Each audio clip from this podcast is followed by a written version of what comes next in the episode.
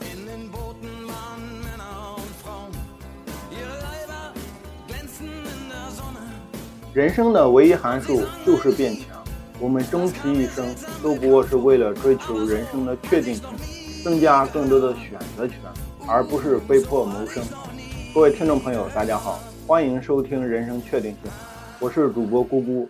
既然说到这里，那我就说说自己吧。其实我自己之前也有过很多次被骗过的经历。其实让我印象最深的一次，是我之前被骗过进传销的时候。当时为什么会被骗进去？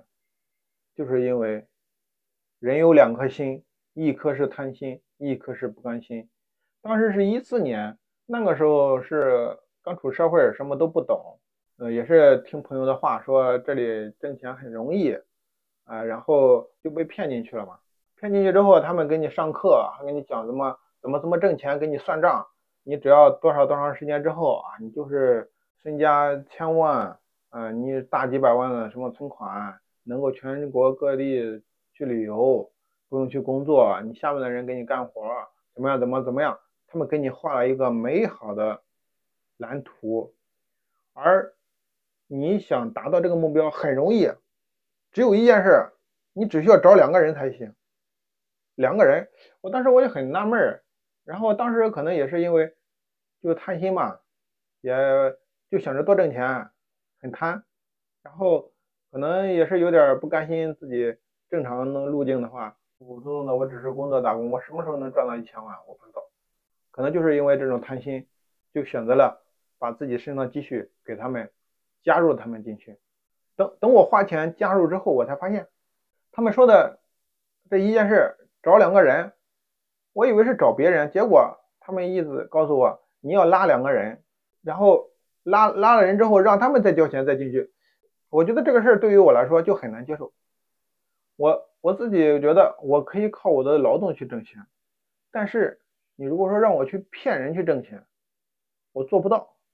我当时他们老是催着我让我去怎么样，让我让我去，比如说先找朋友，先拉先拉朋友，但我当时我就接受不了，我就说我说我我不会呀，我说你们这是怎么做的？我说我不会。他说你们不会没关系，我们会教你。然后他们就教你给你上课。我最后我在那里待了有一个月吧，对，应该是完整的一个月。在我离开的时候，他们的那什么课我都会讲了，我都已经完全背过去了。那就说说我们当时为什么会离开的吧。当时是觉得这个事儿我无法接受，另一方面是我家里人知道我当时已经被进传销了嘛，然后呃，当时家里人就想办法让我出来吧。最后家里人是说我妈妈生病了。现在在住院，你回不回来？当时他们里面的人都在说，他说这是肯定是你家里人在骗你的，想让你走，你走了你就再也回不来了。他说你现在你就是要拒绝掉，不能回去，你要留下。那对于我来说，我当时的想法是，我都我我的妈妈我都生病了，我还留在这里干嘛呢？你说什么几年之后让我挣到一千万？那我几年之后，我如果说我妈妈真生病了，我几年后我都见不到我妈妈了，那我有这个钱有什么用呢？我当时我就跟他们闹，我说不行，我说我不管他们到底是骗我还是不骗我，我说我要回去看一下，我我不能允许我妈妈生病了，我我没有在那。如果说是假的也就算了，如果说是真的，那不行，我接受不了，我就必须要走。我当时就抱着很坚决的这种态度，然后去和他们去说，最后他们的那些领导什么的，全谁都拦不住我，最后很无奈，对我很无奈，因为我你说什么我都不听，我就是要走，他们知道他拦不住我了，然后就最后让我回家了。当时我回家之后，其实我在路上的时候我就知道这个事儿，嗯，十有八九是骗我骗我的，我妈妈没生病。但是我就是很怕，当时我真的很怕，我很怕我妈妈会生病。然后，其实我也知道他们怕我被骗进去之后，以后再也找不到我，也能理解这种心情。其实当时在回来的火车上，嗯，真的是想了很多很多的东西，也对自己在那里一个月的这段时间进行了一个反思，来思考自己为什么会在当时第一天就发现不对劲的情况下，没有走选，而是选择留在那里继续听一听他们在干什么呢？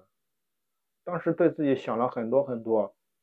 当我坐车回到我家里的那一刻，我什么也没说，直接就啪跪在那里，对着我妈妈磕了三个头。当时我妈妈看到我的那一刻，当时我还很记得，她当时是坐在椅子上，还在那里哭。然后她，然后我当时我就我就走到门口，我喊了一声妈，我直接就跪在那里了，然后在那里磕了三个头。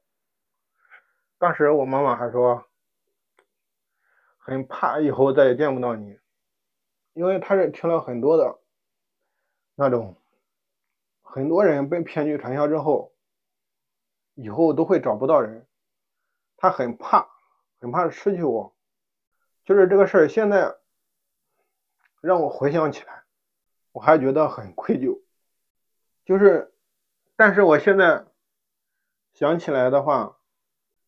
就算是他们说的那个几年后能够挣到一千万是真的，我觉得我也不后悔当时选择放弃掉，而去回家看我妈。即使就像现在，他们就是骗人的，他们不是真的，对吧？就算是真的又能怎么样呢？我我自己我选择放弃掉了。我觉得对于我来说，可能家人更重要一些。到现在回想起来的时候。我有和朋友去聊天，朋友会问我说：“你当时怪他们骗你吗？”我现在回想起来，其实对于我来说，我并没有怪他们骗我。我当时其实损失并没有多少钱，因为我当时身上没有太多钱，只是损失了大概有几千块钱到一万块钱左右吧。然后损失了一个月的时间在那里。嗯，在那里其实说白了也学会了很多的东西吧，因为之前自己是可能是一个很懵懂的小孩，对社会没有一定的认识，在那里就每天自己也在思考，也在去跟他们虽然说学一些东西，但是也知道了自己想要干什么。对于现在来说，其实我挺感谢那段经历的，因为那段经历让我成长了。让我变成熟了，可能对于我来说，之前可没有去之前是一个小孩，去了之后我可能会变得成熟一些。这对于我来说，也不只是简单的一段经历，更是一段挫折。我很感谢，也很庆幸，能够在我年纪很小的时候就遇到了这件事情。就是我们在年轻的时候遇到挫折没有关系，只要是。我们自己能够扛得住的话，我们是还能够翻身的。虽然说当时我已经把身上的钱全都给他们了，但是当时那些钱并没有多少钱，几千块钱而已。我后面我可以再去挣，对吧？那你想一下，如果说就等你到三十岁或四十岁再遇到这种事情的时候，你恐怕会真的对你的人生造成一个毁灭性的打击。因为我能，我当时为什么只损失了几千块钱？是因为我当时身上只有几千块钱。那如果说换做我现在，那如果说我身上有几万块钱或几十万块钱呢，甚至几百万块钱呢，我甚至会把所有钱都给损失掉。到这个时候，你想要去翻身的话，其实真的很难很难了，真的是很像电影中的演的那样，你甚至会觉得这一辈子也翻不了身了，对吧？包括我在那一个月里面，我跟他们理财的人也去聊天，或者说，因为有的人是一些。存款多的，他们可能会也有一些就投入的多嘛，因为我没钱，我说我没钱，我就那么点，我就投了一点。就是你存款多的，你可能会就会骗的多一点，几万、几十万，还有给家里人要钱要几百万的。我当时我没有去给家里人要，我是觉得我自己花我自己的钱可以，但是我不想动家里的钱，家里的钱是父母的钱，他们挣的钱跟我没有任何的关系。他们的是他们的，我自己的是我自己的。我当时就这种想法，我他们也劝我给家里人去要钱，我没有去要。就是有些人，他们为什么会被骗那么多钱呢？几万块钱、几十万，甚至几百万，那就是因为对于他们来说，搞钱的难易程度不一样了。因为他们如果说正常的去挣上几万、几十万，很难很难。你正常工作一年能挣多少钱？你就算是一个高级白领，你一年年薪百万也就顶天了吧？但是他们的描绘的蓝图里面，三年就让你身家千万，多么容易啊，对吧？只是投入的多少，你投入的多，你就后面的利润就会越大。尤其是对于之前来说，那之前搞钱。有多难呀？只能靠一些打工的存款和给父母去要钱，给朋友去借钱，然后没有别的一些什么搞钱的方法。那对于现在来说，那现在就不一样了。现在你看这种各大 APP，抖音、快手、京东、拼多多，包括一些什么美团、饿了么、支付宝、信用卡、套现，对吧？再加上一些什么网网贷 APP，给我半个小时的时间。我不用靠别人，就靠我自己，我自己银行卡里就能到账五十万。到了那种情况下，那这五十万应该都是能够很难拿得住的吧，对吧？但现在想起来是不同的点是，我那个时候只是葬送了我辛辛苦苦工作去赚来的一些存款，钱没了，我再去工作，我还能再挣回来。那如果说是换做现在呢？那现在葬送的可能就不只是我自己的存款了，我还会去从各大平台去借那些钱，借的那些不只是钱，那些是我人生的未来。我年纪轻轻就背负了五十多万的债务，那我应该怎么还？我应该拿什么去还？我什么时候才能还完？我不知道。那。更严重的是，当我们背负那么多债务的时候，你每天都会收到一些催收公司的电话、短信，不仅是你会收到，你的家人、你的同学、你的朋友都会受到他们的骚扰。那这个时候你应该怎么办呢？你可能会去选择做一份工作，省吃俭用，然后老老实实来还债。一年到头，剩下的钱可能也没有多少吧。等你把今年的利息给还完，你还能有多少钱去还剩下的本金呀？对吧？你那可是五十万哦，就这样，一年又一年往复的进行循环，那你什么时候才能还完五十万？你不敢吃，你不敢喝，你不敢去高消费，你甚至不敢去住一些好的地方，你也不敢去生病，不敢去医院，甚至你都不敢去谈恋爱。你也不敢去结婚，你每天都会想起自己被骗的事情，心里会充满了无限的悔恨与自责，你仿佛人生就已经陷入了困境和绝望。长时间的处在这种的情形下，人是非常容易陷入抑郁的，甚至还会轻生。然后就这样，在每天的悔恨和自责中，就度过了人生的这一辈子。所以，就是现在回想起来。我真的很感谢他们能够让我提早经历这样的事情，也很感谢他们能够亲身的经历这样一次事，让我亲手能够杀死我自己心底的欲望。当时就是因为贪心嘛，就是因为心底的欲望太大了。现在我经历过这样一次事情，我就知道贪心是不行的。我选择自己亲手杀死自己心底的欲望。虽然说当时损失几千块钱，就当是交学费了吧。当时可能会觉得很亏，现在反倒觉得并不贵，很值。就花了那么几千块钱的学费，就让他们的给我的人生狠狠的上了一课，也避免我以后再次遇到同样的事情会选择同样的做法，也避免以后能够去跌落这种深渊。其实。对于我们来说，人这一辈子可能要去踩无数的坑，但是早吃亏总比晚吃亏要的好。包括我之前我还有去买一些基金，当时就听朋友说，啊基金嘛，钱生钱。当时在深圳，所有人都在说，天天聊天都在说什么数字密码，然后我就投了一点钱进去。后来在真的盈利。的时候，我没有选择取出来，我想着他肯定还能再挣更多，我要让他再翻个倍。结果到现在亏的还剩一半，我也没有取出来，因为我相信你敢取出来，你就是韭菜。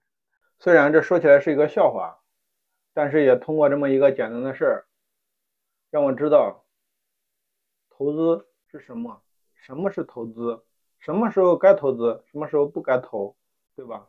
可能也让我以后身上有更多的钱之后，我自己在选择投资之前，脑袋里会想一下，然后尤其是我会及时的出手，及时的止损，而不会。更加贪心的去想着去盈利更多，这对于我来说虽然说也是花了一点小钱，但是也是给我人生也是上了一课。最起码以后在遇到投资的事情的时候，我会在脑子里想一想，你不懂的东西就不要碰，也不要去乱投资。那现在我们再说回来，其实不管是。前面讲的电影中的那些环节，还是后面有些人被骗的环节，包括还有后面我分享自己之前被骗进传销的这种，其实我们归根结底起来，都是因为心底的欲望在作祟，因为自己贪心，也因为自己不甘心嘛，就是欲望，对吧？那我们应该如何正确的来使用自己的欲望呢？其实我自己回想起来，我自己。感觉啊，我们要认清自己，你要知道自己到底有多少能力，你自己能干嘛，你自己不能干嘛，放弃幻想，脚踏实地，不要去想着那些虚无缥缈的东西。吃饭一口一口的吃，你一口吃不成大胖子，对吧？你有多大的碗就吃多大的饭，你不要想着你现在还是一个打工的穷光蛋，你想着我下一。明天我就是一个身家百万的老板，可能吗？不可能。尤其是你这样想是可以，这可以作为你的一个梦想，但是不要把它作为一个幻想。你要想，你从现在达到你你想要的这个目标，你中间要做哪些东西，要经历哪些东西，你要做出一个计划来，然后一步一步去完成，这样才可以，对吧？我们可以有梦想，不要有幻想，步子也不要跨得太大。尤其是当我们在遇到一些事情的时候，我们要去进行一个风险的评估，这个事儿能成不能成，成功的概率是多少，失败的概率是多少，这个东西怎么来完成，有哪些风险，对吧？其实对于我们来说，我们应该去少做一些这种风险性太大的事情，其实就是要让我们不要去归零，其实我们要正视心底的欲望。要把心底的欲望，不要用到错误的一些方法和捷径上去，我们要把它变成一种功利的动力和驱动力，这才是一个正确的使用方法。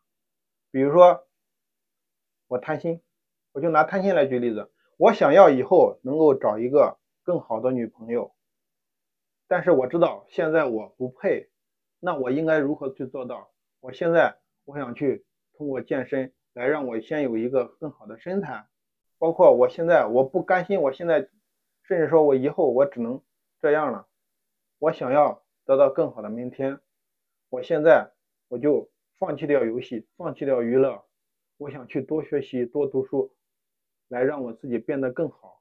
这种就是正确的使用你的贪心和不甘心，把它用在正路上，而不是去想到一些捷径，去想走一些。很偏门的方法，正确的使用心里的欲望，在这里也送给大家一句忠告吧：少做增加人生风险的事情，多做增加人生确定性的事情。不要让你的人生去有归零的可能性。如果说有让你人生归零可能性的事情，一次都不要做。其实我们每个人都是一个屠龙少年，我们。被自己心里的欲望一点一点的推着往前走，我们应该把自己心里的欲望一点点的打造成手中的剑，把你之前踩过的坑打造为手中的盾，一步步的向前披荆斩棘，去屠杀恶龙。获取财富。那如果说你手中的剑不够锋利，你手中的盾不够坚固的话，那你是斗不过恶龙的，你只会被恶龙给吃掉。其实还是开头的那句话，人生的唯一函数就是变强。我们终其一生，都不是为了追求人生的确定性，增加更多的选择权，而不是被迫谋生。感谢您的收听，今天我们的内容就到这里了。如果说今天的内容对你有什么收获的话，也欢迎你把收获分享在评论区，让我们大家一起见证你的成长。如果说你有什么疑问的话，也欢迎在评论区进行提问，也可以添加主播好友进行投稿提问解答。我知道的。我会知无不言，我不懂的我会坦诚相告，也欢迎能够把今天的这期视频去分享给更多的人，让大家一起防止被诈骗。愿你我同登高处，共赏风景。谢谢。